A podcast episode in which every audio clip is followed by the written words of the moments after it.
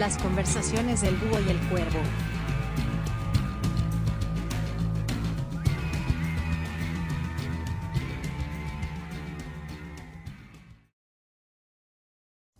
Y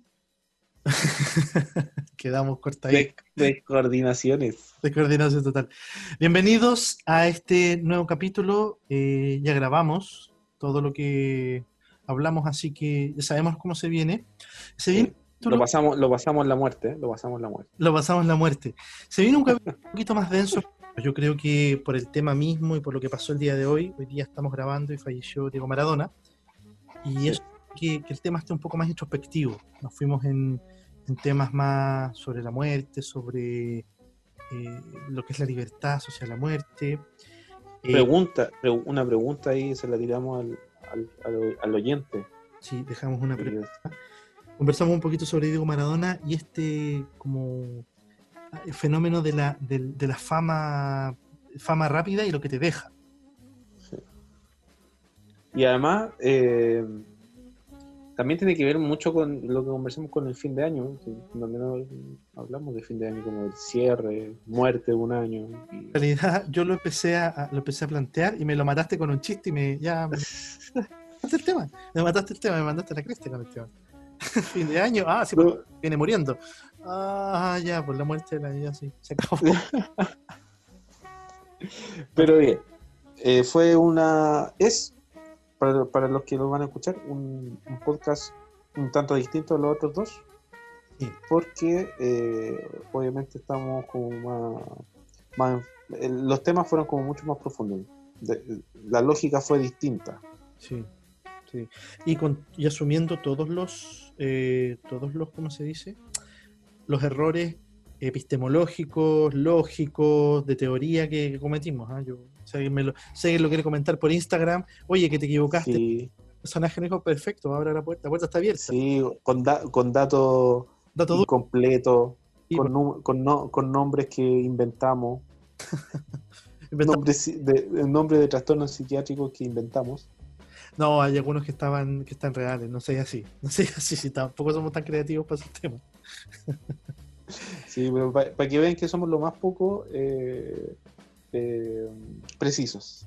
Preciso. Y los invitamos a que nos ayuden a ser precisos. Invitamos a que no- sí. Yo creo que tenemos más trabajado el ego, el ego de pájaro Sí, el ego de pájaro no, no está tan ahí pendiente. Claro. Bueno, esperamos que disfruten el capítulo de hoy. Se viene bueno. Síganos en Instagram, síganos en redes sociales. Eh, al final les vamos a dar la dirección y vamos a meter la dirección de Instagram ahí entre medio también de, del- del- de la descripción del capítulo en Spotify, ya para que, para que nos puedan seguir. La comunidad está creciendo, tenemos más y puedan conversar con nosotros. y puedan conversar con nosotros, vamos a interactuar, ahí vamos a ir mejorando cada vez más la, la forma de comunicación. Que tengan, que disfruten, que tengan un buen programa y, eh, como era el dicho, vivan sano y... Tenga esperanza. Ah, bien, bien, no te pillé. Sí, pues si lo creé yo, pues. ¿Qué pasa? Fue entre los dos. Hoy no, revisa, revisa el podcast. Sí, fue entre los dos. Fue entre los dos. Yo lo tengo. No, así fue entre los dos. Ya. Bien, entonces comenzamos. Capítulo número 3. Disfruten.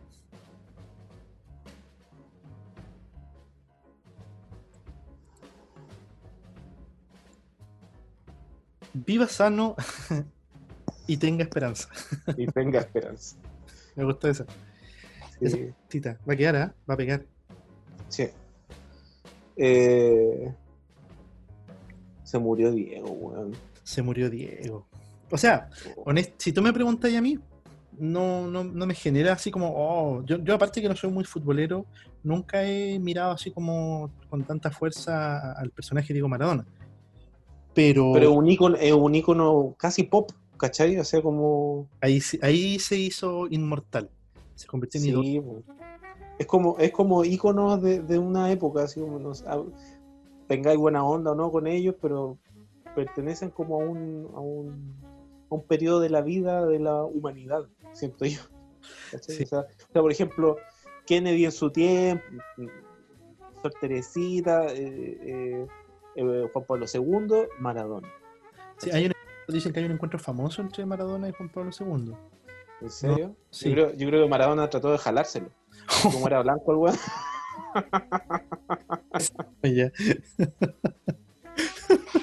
Lo pillaron en la, en la, en la cabeza del, del así.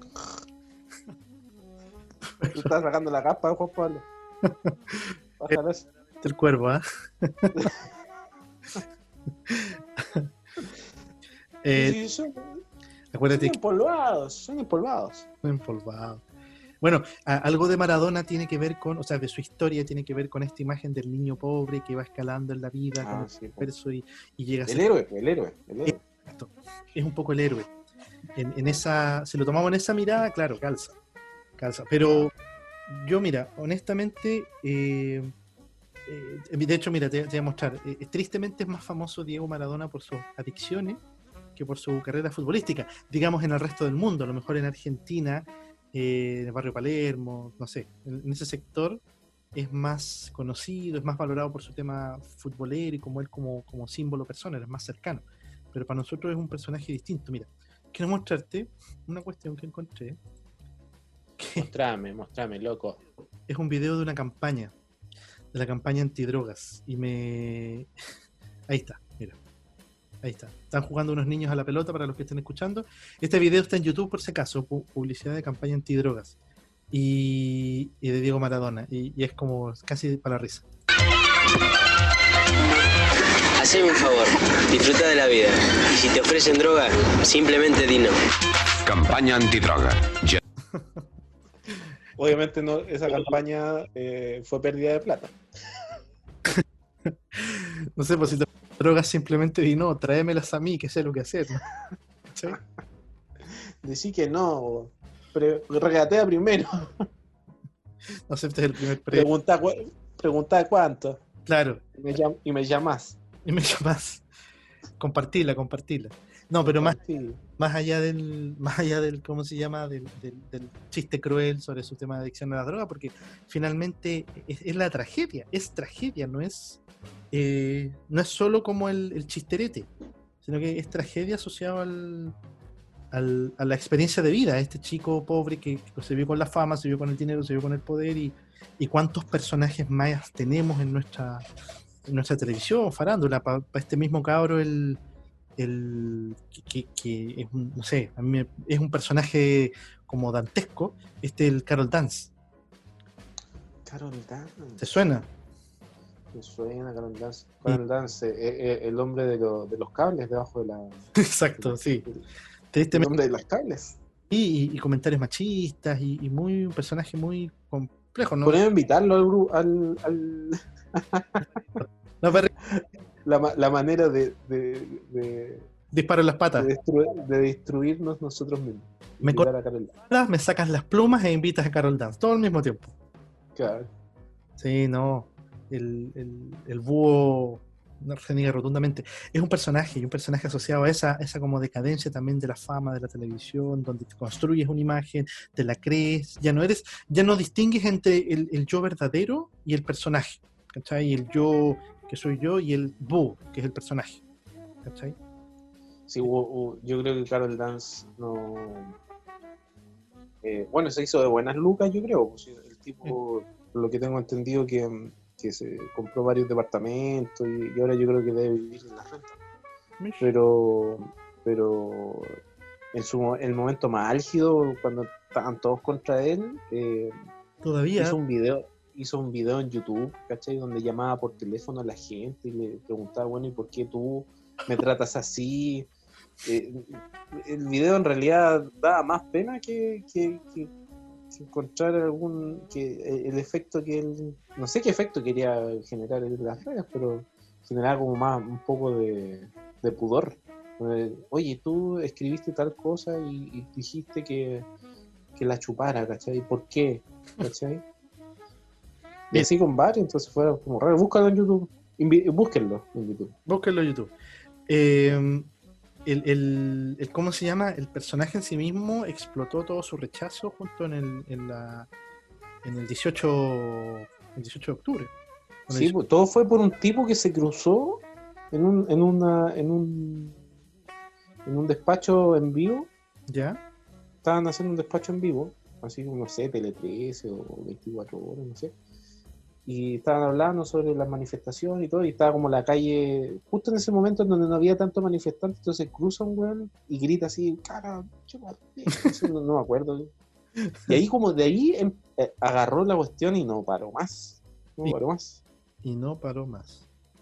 No paró más. Qué terrible. qué- pero igual, qué terrible. eh, antes a las mujeres las apiedraban en la plaza pública, ahora es un tema virtual. Ese weón lo apiedraron, pero virtualmente. Sí. Lo asesinaron eh, como imagen, como todo. Mm.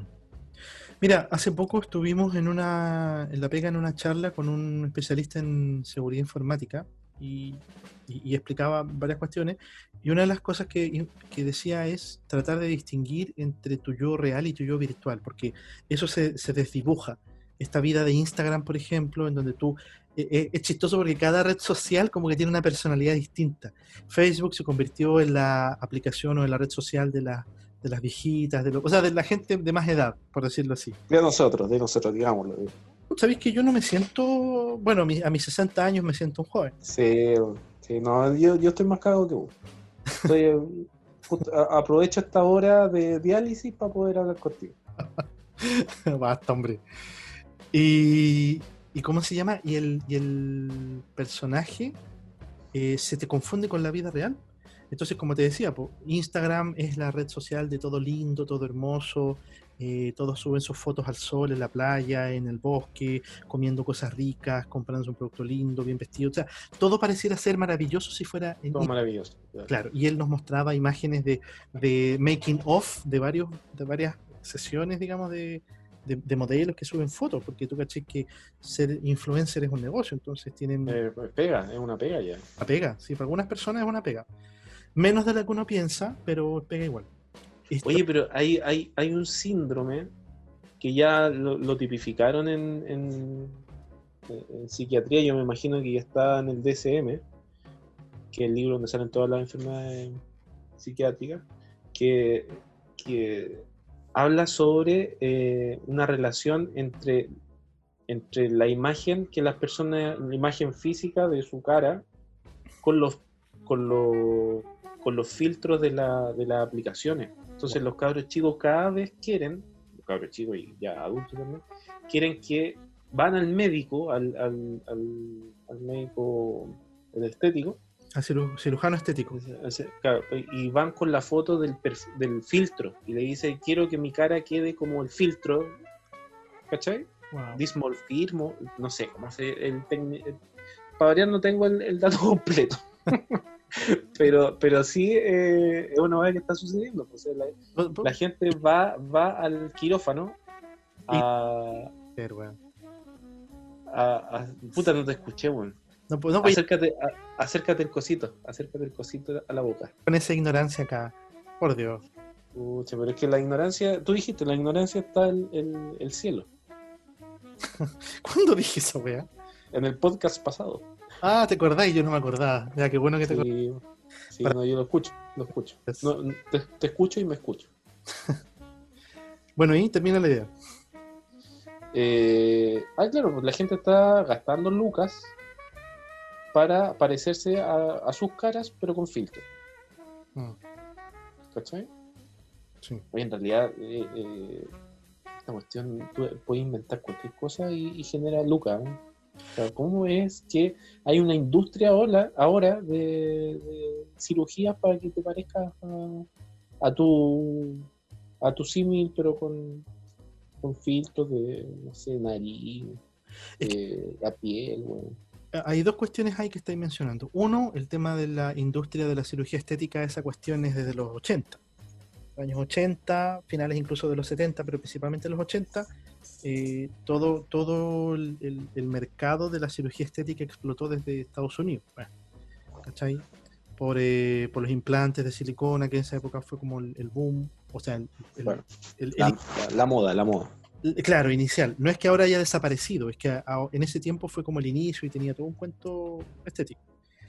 Y por otro lado, eh, tú estás mencionando lo de mm, que, que- digamos, que, que está ahí presente. Es el tema de la... mm, ¡ay! Se me fue la idea. Oh, estaba pensando. Oh. Tenía que ver Bueno, con- pero, pero, pero, pero anótala, anótala ahí que te estoy dando vuelta. Yo te tengo un dato ahí con respecto a la cirugía estética. Cacha que en Brasil es tanto el, el- como la costumbre de la cirugía y, y como que hay un ha- ha- había un doctor que eh, tenía conciencia social y tenía una clínica en donde él hacía cirugía estética a la gente pobre. Porque decía, los pobres también tienen derecho ser a, tener- a ser bellos. ¿Cachai? Pero es muy loco, es decir, como.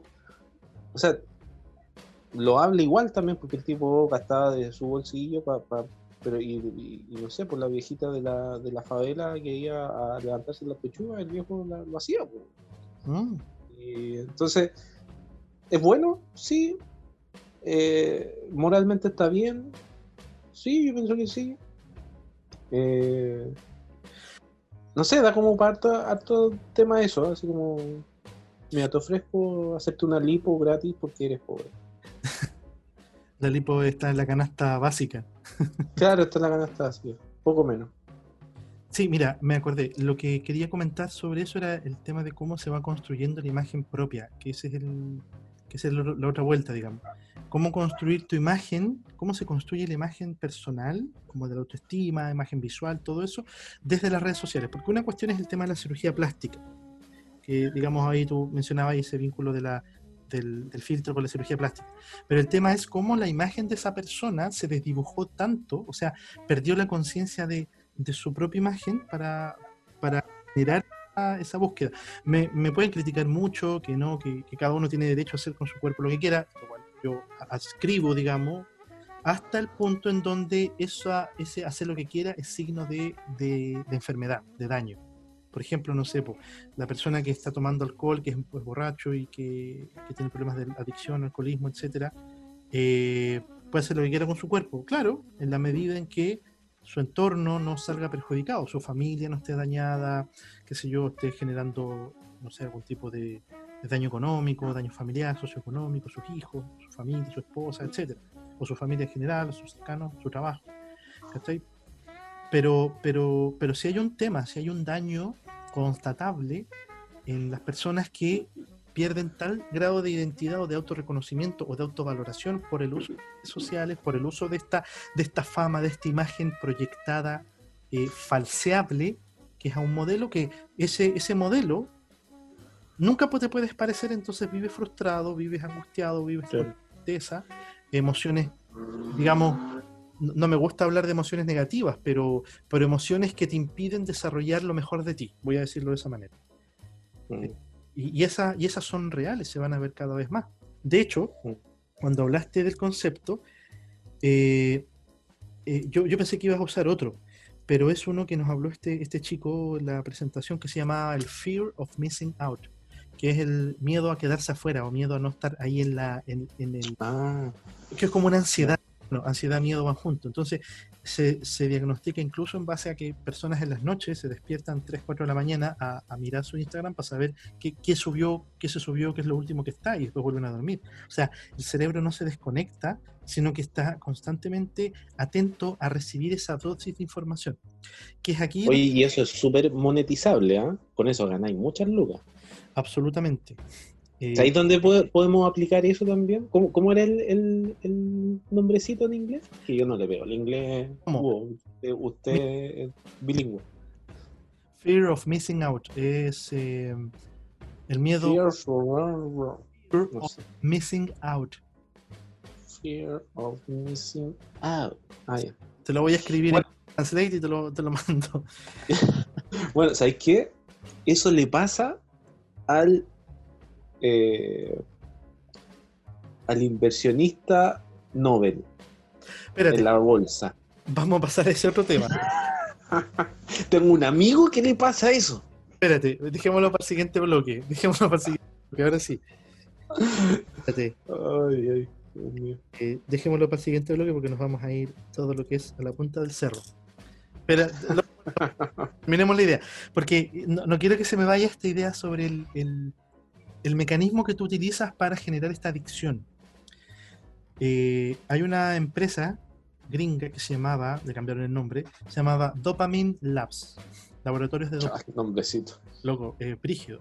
Y su pega era esa, su pega era generar mecanismos de interacción entre tú y la aplicación, el programa, lo que sea en tu celular, para que esa interacción te genere dopamina. Y esa dopamina te genera la siguiente vinculación. Entonces cada vez necesitas un poco más, un poco más, un poco más estar conectado a tu celular, mirando Instagram, WhatsApp, Facebook, la que sea, para, para generar esta conexión. Y, y en ese tiempo adicional, porque lo que tú le das a la aplicación, a Instagram, a eso, Facebook, es tiempo. Tú le das Claro. tiempo y tus datos. Y estos Dopamine Labs eh, después fueron comprados por otra empresa grandota, no me acuerdo cuál era, pero siguen haciendo lo mismo, siguen generando adicción. Si eso, por eso es perverso, porque se genera la adicción en, el- las personas que utilizan redes sociales. Una persona más adulta podrá poner ciertos límites, se dará cuenta que está, no sé, pues perdiendo familia, re- relaciones sociales y le pondrá un límite. Pero un chico, una chica de 14, 15, 13 años, 12 años, 10, que están metidos en redes sociales muchas veces, eh, ¿qué herramientas tienen para ponerle límites? Porque la- los rush de dopamina, o sea, esos como subidones de dopamina eh, y de algún otra, un neurotransmisor que genere placer y vinculación, van a estar igual. O sea, el, el cuerpo humano funciona de la misma manera. Entonces ellos van a tener menos herramientas para ponerle límite. Por eso que se ha hablado también de generaciones que tienen, sobre todo la actual, una, una forma distinta. No voy a, no voy a poner etiquetas de si es, si es más frágil o no. Eso lo sabrá cada, cada chico, cada chica. eh, respecto a la frustración, respecto a la ansiedad, porque están experimentando sobredosis de neurotransmisores que, por lo menos los que tenemos 60 o 50 para arriba, eh, no, nunca pasó. po. Nunca llegamos a esos niveles, salvo con otro tipo de interacciones. Eh, acto sexual, alguna droga, algún consumo de sustancias, relaciones humanas, etcétera. O sea, no, no va por el lado. Claro, pues que, que- que, por ejemplo, antes, incluso para la droga, para el sexo y todo, teníais que trabajar para llegar a eso. O sea, trabajar en el sentido de que teníais que hacer cosas para que eso sucediera. En cambio, ahora tenéis todo en, en- en- disponible. O sea, queréis sexo, tenéis una aplicación. Eh, queréis droga, tenéis otra aplicación. Y, y te lo dejan en la casa. ¿cachai? Entonces, no tenéis nada que... que... ¿Ah? Ah, sí, ¿cuánto sabes? No, he visto comerciales, no comerciales, sino que reportajes, reportajes. Eh, sí, no, yo soy un, un, un pajarraco sano, sano. A lo más tomo cervecita, ¿no? No, no hago mezclas colombianas como amigo, un amigo me contó en un podcast casado- pasado. Tengo una talla para el que no está siguiendo, ¿ah? porque esta, esta talla surgió al principio. El capítulo 1, vaya a ser capítulo 1 y Capítulo- Ah. Vaya a ser capítulo 1, minuto, ah, Bueno. y, y ahí ponemos el minuto. ya pues. Eh, puta, se me fue la idea, pues, estaba hablando de... Estabas hablando de, de, de las aplicaciones y estas que van. Ah, sí, porque todo es instantáneo, pues, al final de cuentas. Entonces, no está esta sensación. Antes, la- el- las generaciones anteriores tenían que, que no sé, pues, por último, para darle un beso a una niña, tenían que trabajar el- el- esa relación y ponerle lucas, pues, y, y invitarla y, Ah, y, ya. Como un. Entonces ahora es como, no, es como súper fácil, simple y, y- y no hay un, una- un trabajo de por medio, ¿cachai? Eh, yo no monetizaría tanto la experiencia, pero, pero sí entiendo que te refieres a, a- a esto de- del esfuerzo por la conquista, el esfuerzo, no necesariamente económico, pero, pero sí algún tipo de esfuerzo asociado a esto de, de que la otra persona me sienta atractivo o atractiva, que la otra persona. Desee, etcétera. Como que ahí, por ahí va el, el- así lo, lo- Oye, se, se me ocurrió un tema que no lo vamos a tocar hoy día, pero podría ponerlo ahí, anotarlo. ya, pero El trabajo. El trabajo. ya el trabajo, ya lo vamos a tratar el trabajo. Anotarlo, anotarlo. Se me va a ir la idea. Se me, tú, tú sabes que tengo problemas de memoria. Todos somos dos. Ya. Hablamos de Dieguito Maradona. Hablamos de. Eh, poquito hablamos de Viguito igual. Sí, lo que pasa es que eh, dejémoslo para el otro bloque porque hay un tema que, que quiero darle vuelta y que lo vamos a, a trabajar y quedamos ahí, ahí pendientes. Ya, tomémonos un descansito y tomemos, Descansito. y vamos al otro. Oye, igual el tema quedó abierto, ¿ah? los temas quedan abiertos. No, no pretendemos resolver nada. No, obviamente. Solo No hay conclusiones. No, No. Sí, mire, si usted, si usted eh, está escuchando y quiere opinar, puede hacerlo a través de nuestras redes sociales. Ah, sí, al Y final, podemos contestar. Sí, al final vamos a dar el, el, el nombre del Instagram para, para que se puedan sumi- subar y, y nos puedas no, nos puedan seguir. ¿ya? Al final lo vamos a. Sí, y podemos interactuar y nos pueden mandar temas o pueden decir, ¿sabes qué? Yo opino tal cosa y, y podemos conversar. Sí, sí. Ya, vamos a parar un descansito.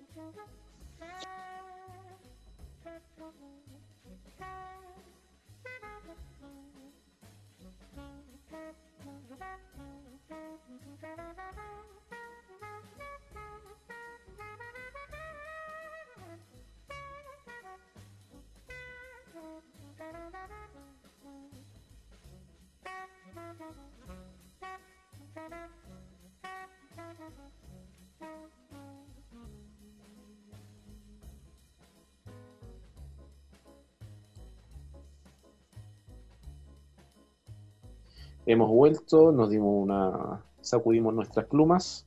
eh, yo le puse más corega a mi pico porque ya se me estaba cayendo.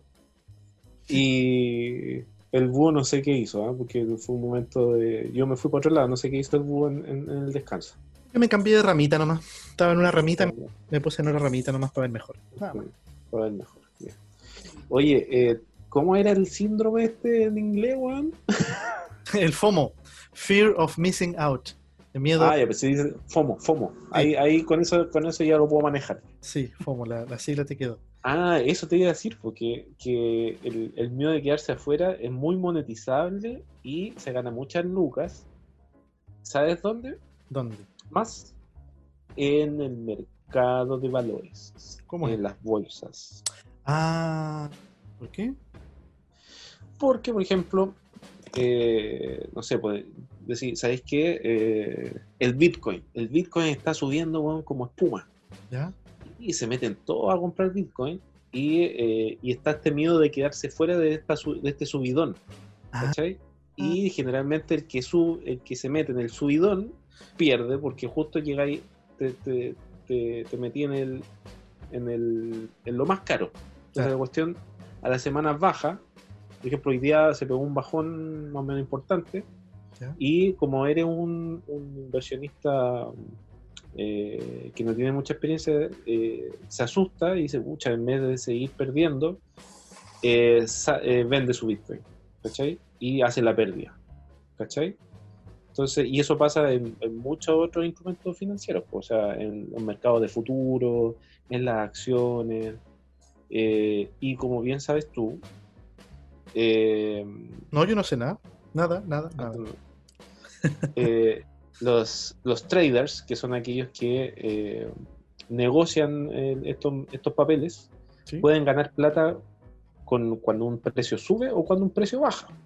Ah, Por lo tanto, cuando una, por ejemplo, un futuro del Bitcoin baja, hay gente que está apostando a que baje y cuando baja, ganan plata.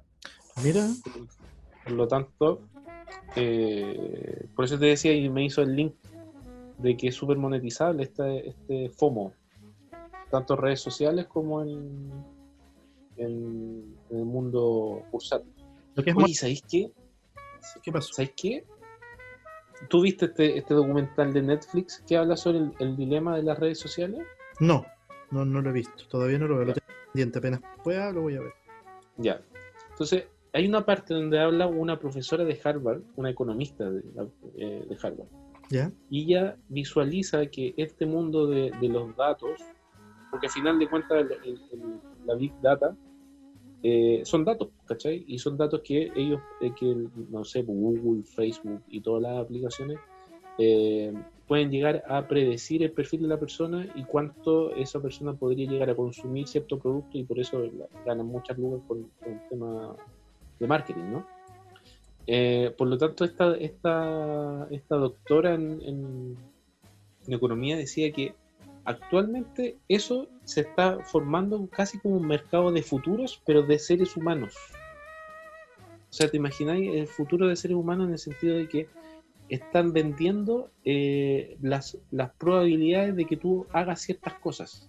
¿Cachai? Entonces, por ejemplo, el, el mercado de futuro de seres humanos significaría que Google te vende a ti, eh, como empresa que tú vendís, no sé, helado, un paquete de personas que lo más probable consumen tu helado. Y tú apostáis a futuro, o sea, ap- apostáis de que esa persona va a consumir tu, tu producto. ¿Cachai? Entonces, Ah, Antiguamente el mercado de valores era acciones de empresas, eh, futuros de índices, de, de bursátiles, futuros de, de commodities como el azúcar, el, el petróleo, y ahora podría llegar a pensarse que existe un mercado de futuro de conductas de personas. Oh, qué brígido. No tenía idea. O sea, monetizar el comportamiento en el fondo. Claro. O sea, al final de cuentas tú podés venderle un paquete de personas a una empresa. Pero espérate, eso, eso ya se está haciendo. O sea, la, Sí, ya se hace. Ya se hace. del marketing empezó y esto de la, eh, predecir el comportamiento de las masas, eso está desde Freud, por lo menos desde Freud, finales del siglo XIX. Pero ahora, ahora es más, mucho más eficiente. sí, sí, ahora sí. Ahora, Porque antes era como, era, era un poco, eh, claro, te tiráis te tiráis al vacío un poco con el tema del marketing, porque podéis pegarle o no pegarle, ¿cachai? Pero ahora es casi una cosa eh, probabilística, estadística muy concreta. Sí. Sí, eso, ese tema, ese tema de manipular y el tema de la gente a mí siempre me, me genera mucho como resquemor. El tema ese de la neuro, el neuromarketing, que te lo comentaba. Sí. Cómo tú generas que la otra persona, que en el fondo es lo mismo del Dopamine Labs, el neuromarketing, cómo tú generas que esto se, sea deseable por la persona y que lo quiera comprar y ta, ta, ta, ta. Es literalmente meterte como en el software del cerebro humano y, y jugar para allá o para Hackearlo, hackearlo. lo- hackearlo, eso es. Hackear es, yo creo que la mejor herramienta que tenemos para, entre comillas, combatir eso, porque alguien me podría decir, oye, pero eso no es malo, sí es malo, en tanto tú manipulas a las personas y les quitas la, la libertad de elegir, porque precisamente tú te metes en alguna parte de su cerebro pre-racional. O sea, antes de que Mm. pueda tomar una decisión, pum, ya, ya la activaste, ya la llevaste O para sea, claro, el- el- le quitáis la libertad, pero mirado desde, desde un observador externo, porque la persona piensa que está tomando una decisión libre. Uf, nos fuimos en esa. Y si vamos en esa, Nos vamos nadie es libre. O Eh, mm, sea, por ejemplo, la otra vez estaba en una clase con un profesor y decía, ¿ustedes creen que son, como dice, estamos hablando de, de los racistas? Entonces, ¿ustedes creen que, que ustedes no son racistas? Porque a ustedes se les ocurrió. Pero no es así. Esto apareció con gente anterior de que hablaba de que el racismo era malo y, y con Luther King este tema como que ya se, se masificó mucho más y es un ícono. sí. Pero lo que ustedes hacen o piensan, quizás son temas que, que- que vienen de, de temas culturales y en realidad son decisiones que, que están predeterminadas y no son decisiones propias. Y ustedes las creen como, como propias. No quiero decir con esto que, sea, que seamos ahora todos racistas, sino que, que nos invitaba a mirar que muchas de nuestras conductas no eran no eran, nosotros pensábamos que era así como, no, yo llegué a la conclusión de que es bueno no ser racista, pero Sí, en realidad eh, eh, es otro el camino. queda súper cuestionado el tema de la libertad. De, de que real- qué tan libre cuando lo que prima, lo, lo que principalmente o originalmente hay es una pulsión biológica. Sí, no sé si te entiendo. Mm, entonces, ¿qué tan libres somos? Eh, y con respecto a este tema de, la, de, la, de lo que se viene ahora, el neuromarketing que me estáis comentando tú. Sea, no, no se viene, ya está, hace mucho rato. Sí, ya está, yo creo que, que es como una nueva forma nomás, pero que, que libres ya no, no somos. ¿Cachai? Mm, Porque el, hecto- el, el hecho de ser libre significa como poner en, en- en paréntesis muchas cosas tuyas y, y examinarle, decir, lo tomo, no lo tomo, eh, mu- muchas cosas que tú, visiones de paradigmas de tu vida, y, y ponerlo en, entre paréntesis y analizarlo. Y de repente te das cuenta de que muchas de las cosas que tú dices, hablas, en realidad está hablando tu papá y, o está hablando tu abuelo, o está hablando tu mamá, o está hablando tu hermana, o está hablando tu profesor, pero ¿dónde estáis tú? Mm. ¿Cachai? Sí, Entonces, sí te entiendo. ese camino es... es. Hoy nos fuimos, pero... Nos fuimos en una volada, compadre, que oh, no. Perdónennos, perdónennos. nos pusimos denso. Sí, pusimos denso. No, no, no, es, no, es la, no es la lógica generalmente. Generalmente es lo denso y después lo, lo chistoso. sí, sí, no, pero es que esta vez el tema de Dieguito. ¿Y sabéis qué? Voy a seguir en la densidad, voy a cambiar de tema. Eh, voy a cambiar de tema. Y de hecho, ¿sabéis qué? Voy a cambiar de tema y vamos a parar un ratito y retomamos. Cambiamos de bloque. Esa bulla ahí que tenías. Ah, yo acá, ¿se escuchó? Sí, se escuchó fuerte. Es que yo estoy, yo vivo al lado de una gran avenida. Ah, Entonces, aquí de repente pasan, pasan vehículos. eh, yo creo que hacen carreras clandestinas en volada, a cierta hora. Sí. Y de hecho, conecta muy bien con el tema porque eh, queríamos hablar de la muerte. Un poco también a raíz de lo de Diego y del, de las carreras clandestinas ahí en tu, en tu avenida. Eh, me, me- me empezó a saltar el tema de la muerte porque sabéis que estamos llegando a final de año. Y, y este Y muere el año. Sí, muere el año, sí, efectivamente. Pero este año estaba marcado por, por- por el miedo a la muerte, por el miedo Sí. a, a la enfermedad, a- o sea, como los cuatro jinetes del apocalipsis, weón, así, brígido. Cuatro jinetes del apocalipsis, la muerte, la miseria, no, la muerte, el hambre, la guerra y la enfermedad. Esos son los cuatro jinetes. Hoy eso salen en, en el- en los monitos de X-Men, ¿o no? No, o sea, sí, sí, aparecen los X-Men como una creación de este siniestro. No, de apocalipsis. Pero De es Apocalipsis. los monitos de. Mira la que me voy a ir por los años 90. Fox Kids. Fox, Fox Kids. En Metrópoli. Metrópoli Intercom. Oh, te fuiste, bro. Se le cayó el carnés. Eh, de hecho, yo creo que el ruido que escuchamos no era una moto, sino que era tu carnet cayendo en el tiempo. Así como. cayó en el pasado. Así, Claro, claro. estaba Se acá. anticipó. Se anticipó la caída. se anticipó la caída. Eh, que era precisamente Fox Kids y ahí aparecía esta, estos personajes que eran como mutantes que Apocalipsis había convertido en sus, en sus eh, no sé, como, como esbirros, les había lavado el cerebro, les había aumentado los poderes y todo eso. Pero Bueno, la muerte, la muerte. De la muerte. te ves para allá, porfa, no te ves para allá. Eh, y sabéis que la, la experiencia eh, ha sido de, de miedo y eso me ha llamado mucho la atención porque no, no, o sea, no me llama la atención que le tengamos miedo a la muerte, sino que de qué manera la, la fuerza que eso tuvo para manipularnos y convertirnos en, en gente súper eh, puta eh, obediente. O sea, es Mm. Fuerte, es como, yo creo, el último miedo que podían utilizar, porque el, el año pasado ni siquiera el, el temor a, lo- a la policía, al encarcelamiento, hizo que se detuvieran las manifestaciones, pero el miedo a la Mm. enfermedad y la muerte sí hizo que se detuvieran. Eso. De hecho, No, y, si te, y si te das cuenta, eh, mantienen el discurso. O sea, el- a nivel internacional, la OMS dice: se vienen más pandemias, ojo, cuidado. ¿Cachai? Entonces, pero muchos países, por lo menos lo que estaba leyendo en las noticias, es que están estudiando si tiene sentido o no volver a hacer un encierro, porque el daño que hizo a las economías, el daño que la gente sin empleo, la cantidad de personas sin empleo es brutal. Es brutal. Claro. Y como comentario, una opinión súper personal de este búho, es que el tema de las ollas comunes es una expresión súper, eh, ¿cómo decirlo?, como patética de la ausencia de Estado. El Estado no ha sido capaz de responder, de apoyar, de, de contener esa necesidad y toda nuestra conversación como país sobre el resguardo social y las políticas sociales es si sacamos o no la plata de las FP. Que no quería irme al tema de las FP, que de hecho lo quiero, lo quiero que lo dejemos para, para el otro capítulo. Oye, weón, vi a Gino Lorenzini llorar. Mm, sí, yo también, yo lo vi. Weón, oh, yo casi lloro con él. Sí, sí, generó Horrible. empatía en el público de manera muy rápida. O sea, no sé si tan rápida, porque lo hizo casi al final del capítulo.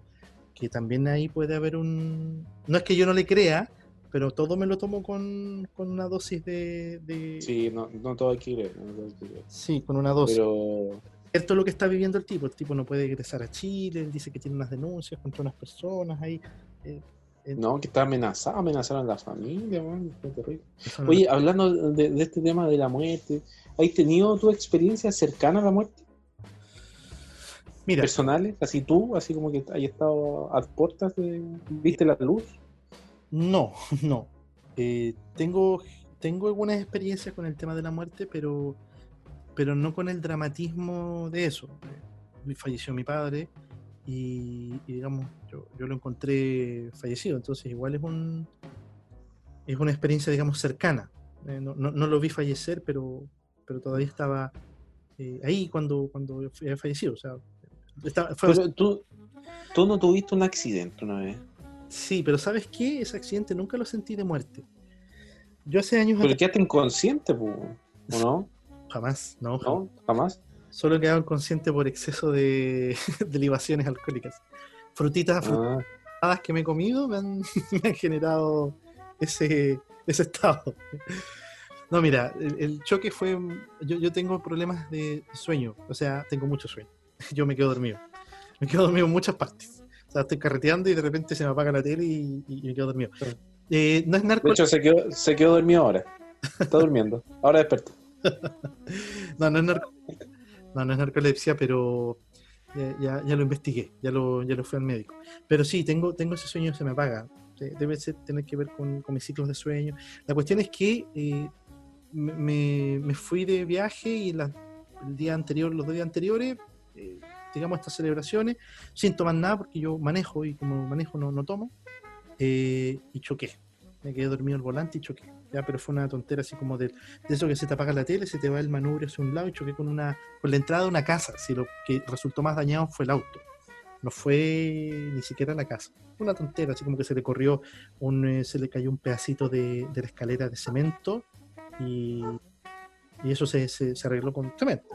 Pero el auto, eh, el Pero de auto- hecho, chocaste y la gente no salió de la casa, ¿o sí? no, fueron los vecinos los que llamaron esa vez.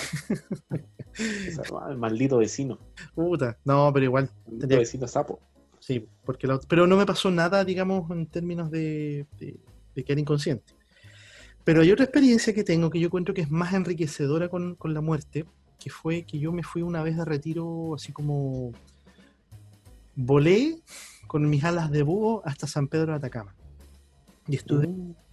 un tiempo, estuve 45 días y coincidió con los astros, tomaron ciertas posiciones, como dicen ahí, y, y pude realizar un, un, digamos, a ver cómo decirlo, un, con, la, con la persona en la casa que me estaba quedando, ella tenía, tiene conocimientos muy profundos en, en distintas técnicas como espirituales y, y asociadas a eso, y eh, hicimos una regresión, me hizo una regresión. Y es difícil decirte, ¿sabes qué? Esto fue totalmente mi imaginación, o eso algo que iba construyendo, o, realmente mi, mi mente recordó eh, experiencias almacenadas en mi alma. Es como la- la duda. Pero, pero en esas imágenes que iba recordando de, de estas, de estas vidas pasadas, me encontraba con gente, personajes ahí que, que, están ahora o estuvieron en mi vida actual y que aparecían ahí, encarnados o, o con otras apariencias, con, con otras funciones vitales. Eh, solo anécdota, en una eh, recuerdo que era un, un africano, eh, un hombre en cacería, un- era un joven, y estaba en una especie de rito de paso, entonces tenía que cazar un león. Y, pero nunca lo hacía solo, sino que éramos con un grupo de jóvenes de la tribu que teníamos que cazar el león. Entonces yo recuerdo la, tensión, la emoción, ver al animal ahí a una cierta distancia, pero esa, esa cuestión así como una emoción de como cuando te vas a ir a correr o, cuando el caballo lo ves así como excitado antes de salir a correr en el derby, algo así, esa, esa como emoción interna de- de impulso. Y alrededor estaban los otros jóvenes y uno de ellos recuerdo que era mi hermano. Mi hermano. Y, y yo recuerdo la sensación de que era mi hermano, este hermano, digamos, de, de, de esta vida, por decirlo de una manera, pero en esa vida era otro joven de la misma tribu. Y es, es bien interesante la, la, la vivencia. ¿y cómo, ¿y cómo son los recuerdos así como, son vívidos, así como, eh, No, no, o es como un sueño?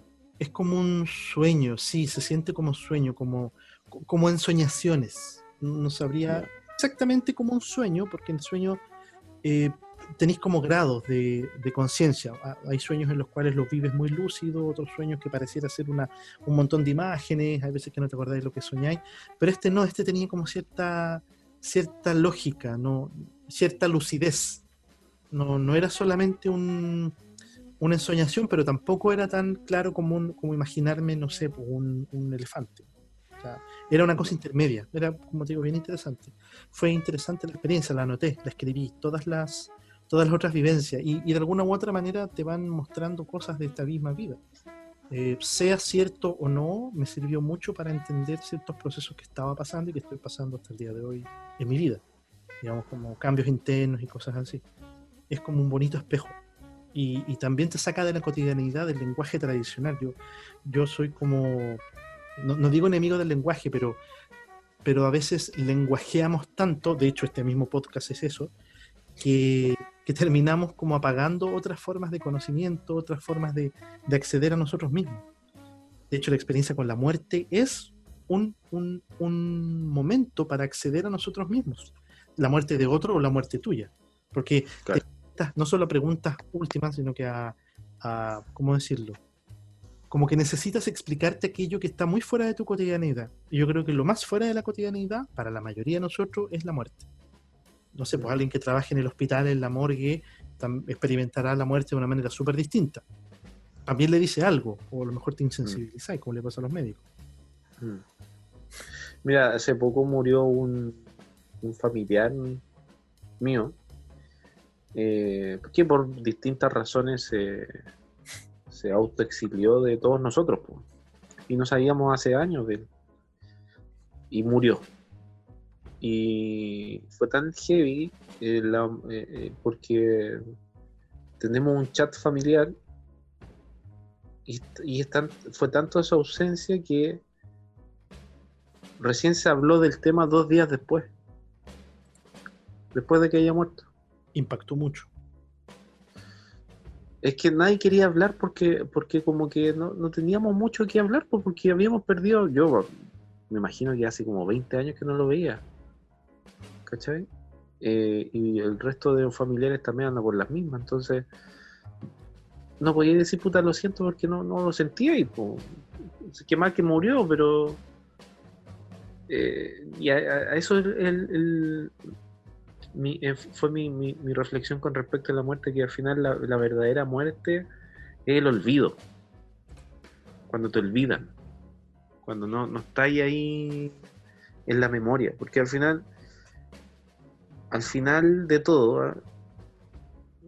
no sabemos eh, si va a haber una vida después de la muerte. Lo único que podemos palpar, entre comillas, pero podemos, podemos como como experimentar las veces que queramos el recuerdo de alguien. Y en la medida en que nosotros podemos dejar un legado, eh, podemos tener como esta seguro, entre comillas, de que vamos a seguir vivos de cierta manera, ¿cachai? Y para eso hacemos muchas cosas, porque algunos hacen libros, otros plantan árboles, otros tienen hijos, eh, otros hacen podcast. Eh, eh, pero el- esta sensación de, de perdurar, ¿cachai? Mm. De mantenerse en el tiempo. Y, y lo más loco que me, me- me dejó este, esta experiencia fue que eh, hay gente que nosotros la recordamos, pero por lo penca que fueron. Que otra forma de perdurar, pero de manera negativa, así como, por ejemplo, nadie se olvida de, de Pinocho, por ejemplo. Mm. ¿cachai? Nadie se olvida del, de, no sé, pues el, el guatón Romo, eh, Mm. ¿cachai? O de Hitler, Lo de Hitler, o Napoleón. o de, claro, o de Atila, Atila, pues, en el rey de los unos, que el dejaba la cagada, Sí. ¿cachai? O sea, de- Nerón, o sea, bueno, es que dejaron realmente la cagada y que pasaron a la vida eterna. Mm. ¿cachai? Entonces, fue bien loco encontrarme que la para estar en, en- en tener una perdurar, no necesariamente tienes que ser una buena persona. Puedes ser un diablo y te van a recordar, con miedo. Pero te van a recordar. ¿Sabéis qué? Yo en, en, en la Santa María hay unos cursos como optativos, por lo menos hasta, cuando, hasta donde yo conocía, que se llamaban Visión Inmanente y Visión Trascendente. Y una vez tuve la oportunidad de mirar los programas y como los, la- la- digamos, los objetivos las ideas detrás de, de ambos cursos. Y, y es interesante, me, me gustó mucho que, que en esa universidad lo, plantearon. No le estoy haciendo propaganda ni nada, sino que es por, por el tema que nos, que nos convoca. Es, in- es inevitable para una mente como súper eh, tradicional, no, no tradicional, no es la palabra, como científica y súper concreta, tratar de, de- de ganar confianza o tener confianza en el mundo desde lo inmanente. O sea, lo que hay es lo que existe. No existe más que esta materialidad. Y puede tener sentido. O sea, el- el- los sentidos, los cinco sentidos nos arman el mundo o nos muestran información y nuestra cabeza la interpreta, como, como lo mencionamos antes, pero, pero reducir la realidad solamente a lo que nuestros sentidos pueden percibir es, es una, no sé, cómo- no, no quiero decir trampa, sino que es como una visión súper, yo creo, empobrecida de la vida o de la existencia. Porque si me paro en ese, como en ese, en ese carril, en ese mundo, en ese, en ese paradigma, eh, claro, lo que tú dices tiene sentido. po. No existe nada más, porque lo práctico, sepa o no sepa, da lo mismo, no existe. Entonces tengo que buscar cómo perdurar desde esta materialidad. Eh, y ahí, claro, tiene sentido lo que tú dices de eso. Si es que no existe nada más. No hay pruebas, no existen pruebas racionales, y ese es el, es el jueguito, de que hay algo más allá. El punto es que esta forma de pensar racional, científica, empírica, no tiene más de 400 años. Con cueva. 400 años. Y estoy hablando de Descartes, pero podría hablar de David Hume, por ejemplo, que está un poquito antes. Filósofos que hablaban sobre el empirismo, los empiristas, los empiristas eh, europeos en general, de, de- de Inglaterra y del continente. Bacon, Hume. Claro, claro. Entonces el empirismo te hablaba de eso, pero había otra forma de pensar antes. O sea, otra forma de expresar la realidad, otra forma de, de entender que había perfectamente otro mundo y que este mundo convivía con ese. Y que, y que ese otro mundo que es perfectamente posible, plausible, etcétera, eh, está abierto, está disponible, podemos acceder a él. Y ahí tenéis tú, no sé, pues desde los egipcios, eh, las religiones chamánicas, el animismo oriental, el cristianismo, o más bien las religiones eh, monoteístas, de, de- digamos, de Medio Oriente, cristianismo, judaísmo, islamismo, ta, ta, ta, ta, los griegos, Da lo mismo. claro, dan lo mismo, los ismos, los conocidos ismos. Entonces, claro, eh, nosotros estamos súper inmersos en ese pensamiento ahora, actual, y yo digo bien, ok, es el contexto, en eso crecimos, pero asumir que este pensamiento, esta forma de ver el mundo, como yo lo veo limitado, si tú me lo pregunté a mí, yo veo que el mundo se empobrece cuando se pone más inmanente. O sea, cuando tenemos solo una visión inmanente se empobrece, porque tendemos a, a asumir que lo único que hay es, es eso, listo. Lo que hay trascendente, lo trascendente, lo que va más allá, que es finalmente lo que encontramos en esto de, de- de la muerte, o incluso antes de la muerte. La, la experiencia del mundo trascendente está, está cercana, digamos, ¿no? Depende de qué tanto esté dispuesto uno a atravesar el velo. es una imagen más, más poética. Eh, yo sé que es una parada de, de o sea, es una parada muy, muy personal, pero planteate lo siguiente. Cuando, cuando Heidegger descubre, me, me voy a ir en esa bola, pero es cortita, no, no, no quiero meterme mucho en el tema. Empieza a hablar de, de la- del ser humano arrojado ahí, del Dasein, todos esos pensadores, los franceses y en particular los existencialistas, Sartre y Camus, ha- habían varios más, Simón de Beauvoir, etc. Pero, pero había varios más. El, el- la respuesta que encontraron fue ese... Mira, voy a simplificar mucho y, y algunos se pueden enojar conmigo, pero voy a simplificar mucho el tema. Pero fue el suicidio la vida inmanente, la neta inmanencia, porque Heidegger nunca se metió en ese tema así como súper todo inmanente. No podía hablar de algo más allá porque la filosofía no, no siempre puede dar cuenta del, del más allá. Pero, pero no llegó hasta esos extremos el pensamiento. Los existencialistas franceses también, sí, po. Y, y terminaron considerando que la existencia en sí misma, eh, desde la visión del sujeto-objeto y todo lo que el sujeto me convierte a mí en un objeto, etcétera, eh, es puro materialidad. Y si hay materialidad, entonces no hay ningún sentido a la existencia. No quiere decir que el sentido esté dado por la trascendencia, o sea, voy a portarme bien para irme al cielo. No, no es la caricatura, sino que es un, es un sentido de que existe algo más, algo mejor, distinto a esta materialidad. Y yo estoy seguro y estoy convencido que eso no es una decisión racional, a eso me refiero. No es que tú te levantes un día y digas, oh, voy a creer en el más allá o voy a creer en la trascendencia, no. Pero sí, lo que es la decisión es la apertura a eso. Cuando esa apertura está, baja la presión, baja la ansiedad de tener que trascender inmanentemente acá, de tener que decir, oye, es que, es que si, no, si no tengo un hijo, planto un árbol y escribo un libro, como que mi memoria va a desaparecer y al desaparecer mi memoria mi existencia eh, se difumina en el, en el vacío. Somos polvo de estrellas y a las estrellas volvemos.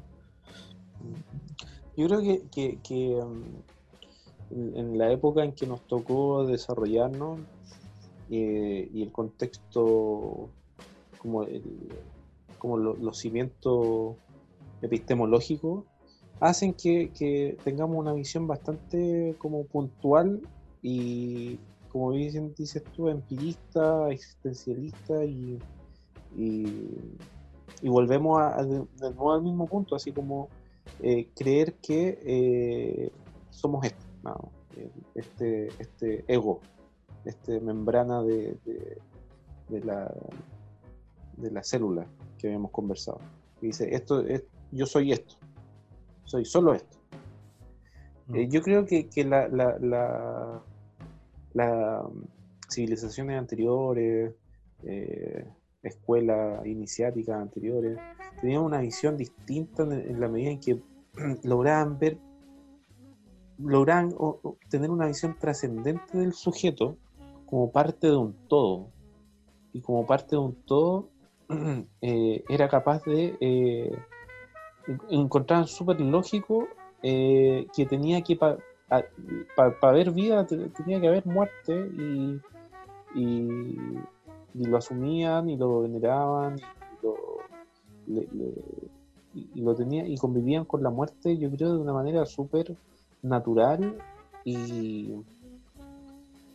y sin tapujos como ahora eh, hablar de la muerte es súper tabú ahora o sea tú ahí de la muerte de mi muerte o de cuando mira puede ser que yo me muera la gente no pero no digas eso ¿qué estás diciendo de la muerte? no lo vas a llamar ¿cachai?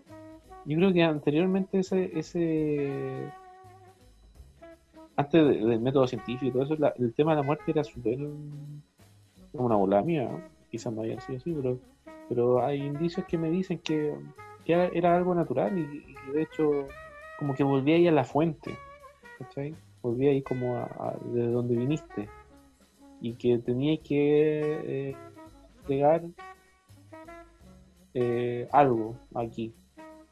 Eh, tengo como una imagen así como de, eh, me imagino como los, los cazadores eh, matando a un animal, agradeciendo su carne, agradeciendo haber dado su vida porque era necesario que ellos comieran su carne para vivir.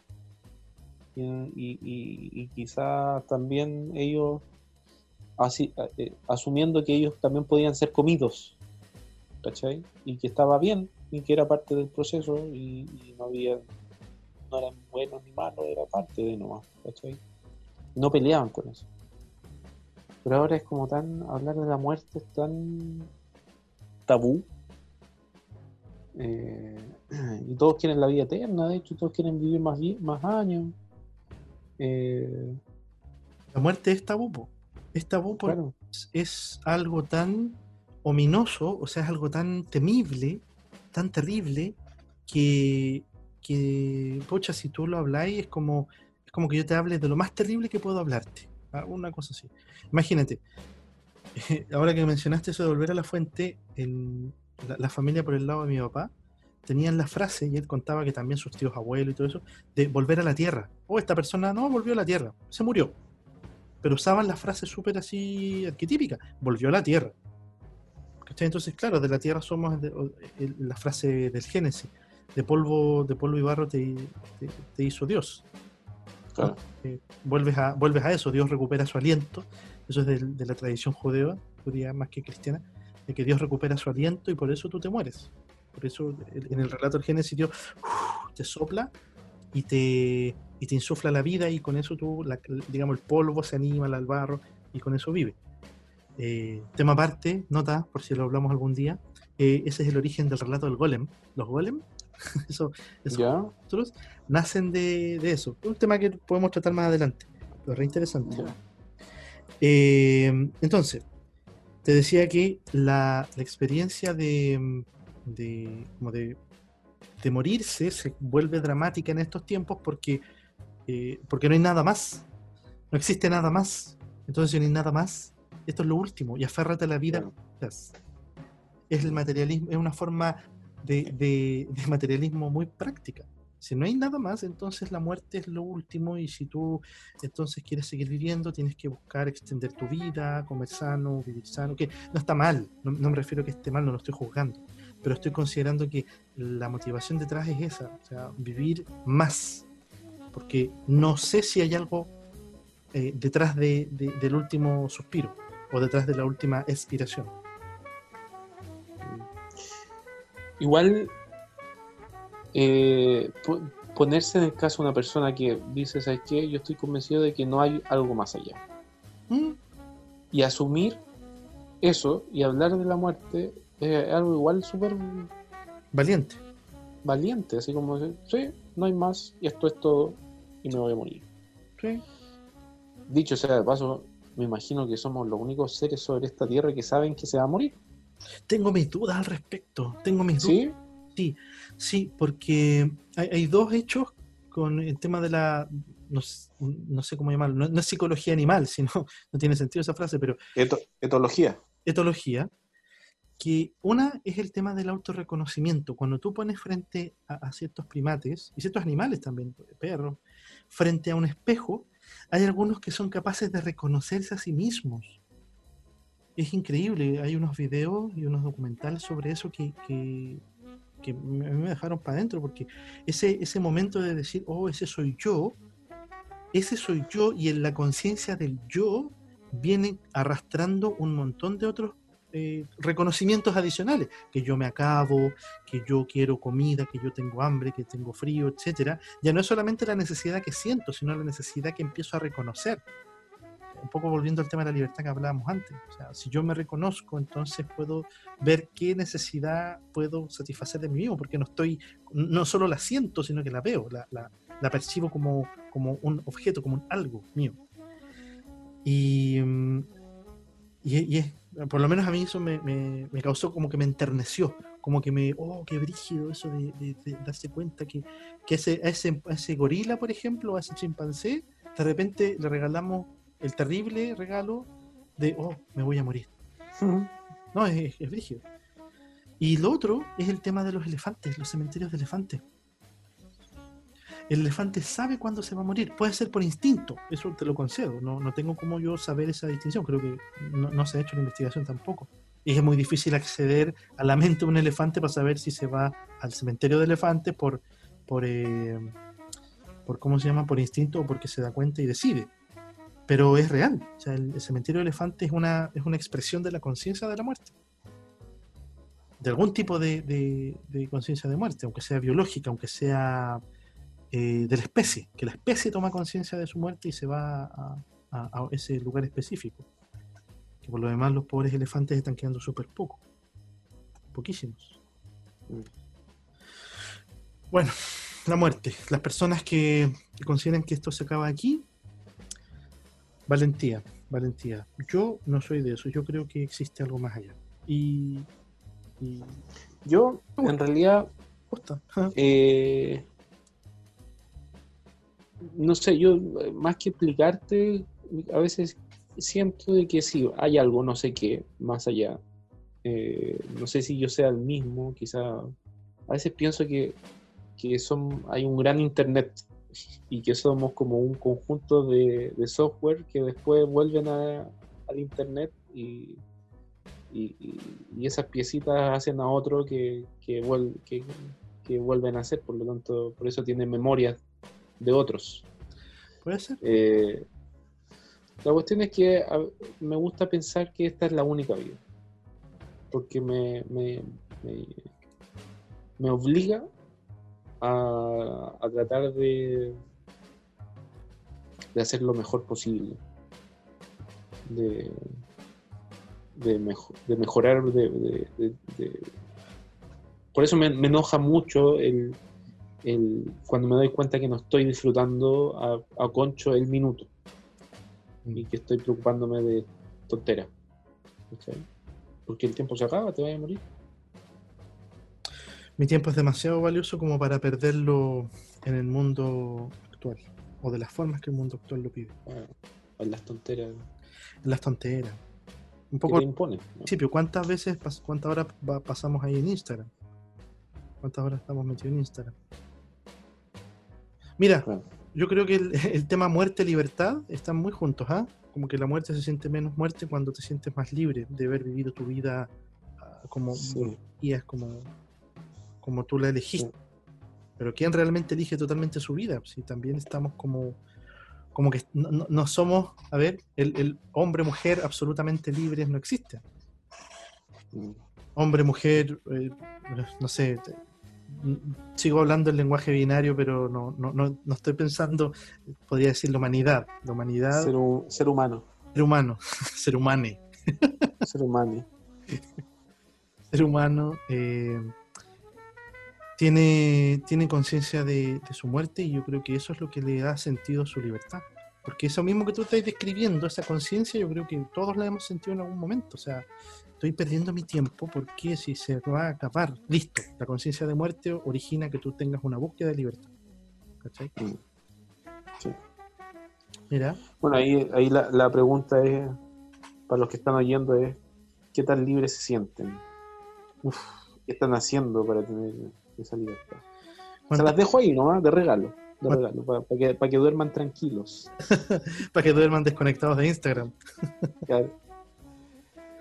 Ya, dejemos el tema ahí, hasta ahí nomás. Otro día seguimos viendo qué, qué pasa con la muerte, porque yo creo que va a volver a aparecer ese tema.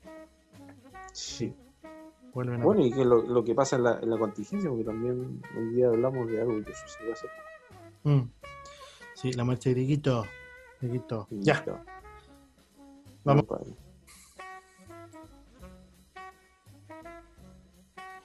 Bueno, como les dijimos, eh, un podcast distinto, un tanto introspectivo, pero no por ello eh, ajeno al humor. Un Oye. poco humor negro también no hace mal. oye, usaste. Así que, dígame. Cambia la palabra si ya lo usaste. Dijiste introspectivo, cámbiala, po. Cámbiala. Intros- Introspectivo. No, hombre, Oye, se te va la señal, weón. chuta. Se te va la señal. En serio, te, te, te quedáis pegado. Mi teoría es la siguiente, que eh, mi computador no tiene todos los recursos pasados a, a la tarjeta de audio, entonces tiene más en video. Entonces cuando tiene que competir con otro computador, los recursos se los, se los carga al- al- al- a la imagen más que al, al audio. Por eso que cuando otro habla encima, eh, el Zoom opta por Ah, dar prioridad al otro, al otro interlocutor. Pero mira, en realidad eh, da lo mismo. si, no está, si nos está escuchando algún técnico, eh, que nos dé la solución, por favor. Porque... O cambiar de cable operador. Bueno, yo me cambié de cable operador. Yo me cambié. Ah, te cambiaste. Al final te cambiaste. Sí, me cambié. Y no voy a decir la empresa porque todavía no nos auspician, pero podrían auspiciarnos. y eh, el tema es que no opté por un tipo de tecnología de transmisión de datos distinta. eh, pero ha funcionado bien, pero, pero tampoco es la gran maravilla. O sea, no- No, me doy cuenta. eso mismo, ¿sí? Sí, Me doy cuenta que no es la mejor. Yo estoy aquí con mi con mi celular, ¿no? Así que. Y aguanta, ¿eh? aguanta. aguanta. Así que vamos bien. Eso, pues, eh, eh, Dieguito, Dieguito estuvo rondando eh, la conversación harto rato. Así que este, no sé si un tributo, porque tampoco le tengo tanto cariño a Dieguito, ¿ah? pero, pero sí un, eh, su imagen como ícono, eh, sí, pues totalmente eh, visible. Se, se terminó un, un periodo. Oye, pero hay una persona que todavía no muere, weón. No, no lo digas, no lo menciones. Mira que Muere mucha gente, menos esa persona. Qué terrible, weón. yo tengo algunas teorías al respecto, ¿ah? Eh, sobre, sobre Quizás ya, quizás ya murió y, y- y no le han avisado. puede ser, puede ser. No, yo pensaba en términos de la... No, yo, yo creo, oye, yo creo que murió y lo mandó al Tribunal Constitucional. Por inconstitucional. Mi muerte es inconstitucional. puede ser. Aquí dice que, aquí dice que tengo derecho a la vida. No puedo morir. derecho, derecho humano básico. Claro, Sí, sí, no. tengo derecho a ser eterno.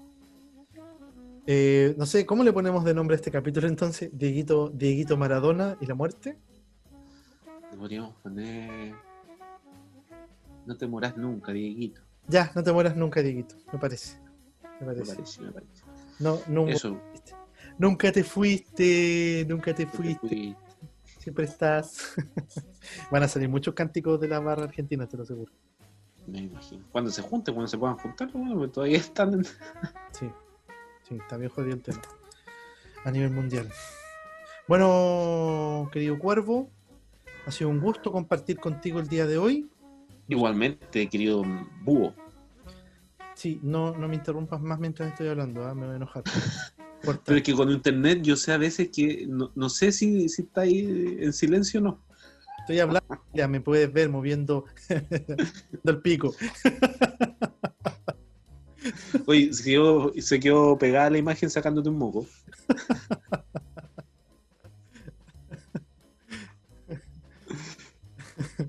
Ya, mucho por hoy, mucho jaleo, Sí, mucho por hoy. toteo, Día muy largo. un día largo. Que tengan un bonito, bonita semana para los que nos estén escuchando en la semana, bonito fin de semana para los que estén empe- empezando. Descansen, no utilicen redes sociales hasta tan tarde en la noche, porque el cerebro lo pide y la dopamina, contrólela, porque el Sí, mecanismos de, de, de premio. haga deporte. Haga deporte. haga deporte, sí, si va a hacer algún tipo de Sea dopamina. sano y, y tenga esperanza. O haga el amor, haga el amor, también es muy bueno hacer el amor. También. Sí. Y si no tiene con quién hacerlo, hágaselo usted mismo. Hágase usted mismo, claro. Lo dice el abuelito, el abuelito cuerpo. Claro, hágaselo usted mismo, pero cuidado con perder la, la conciencia, como un amigo que del cual conversamos en el podcast anterior. Otro pájaro. No, es otro pájaro. Pájaro. Ya, nos vamos. Ya, nos vamos. Noches, Cuídense, buenas tardes. Chao, Lin. cuídense. Chau, chau. Chau.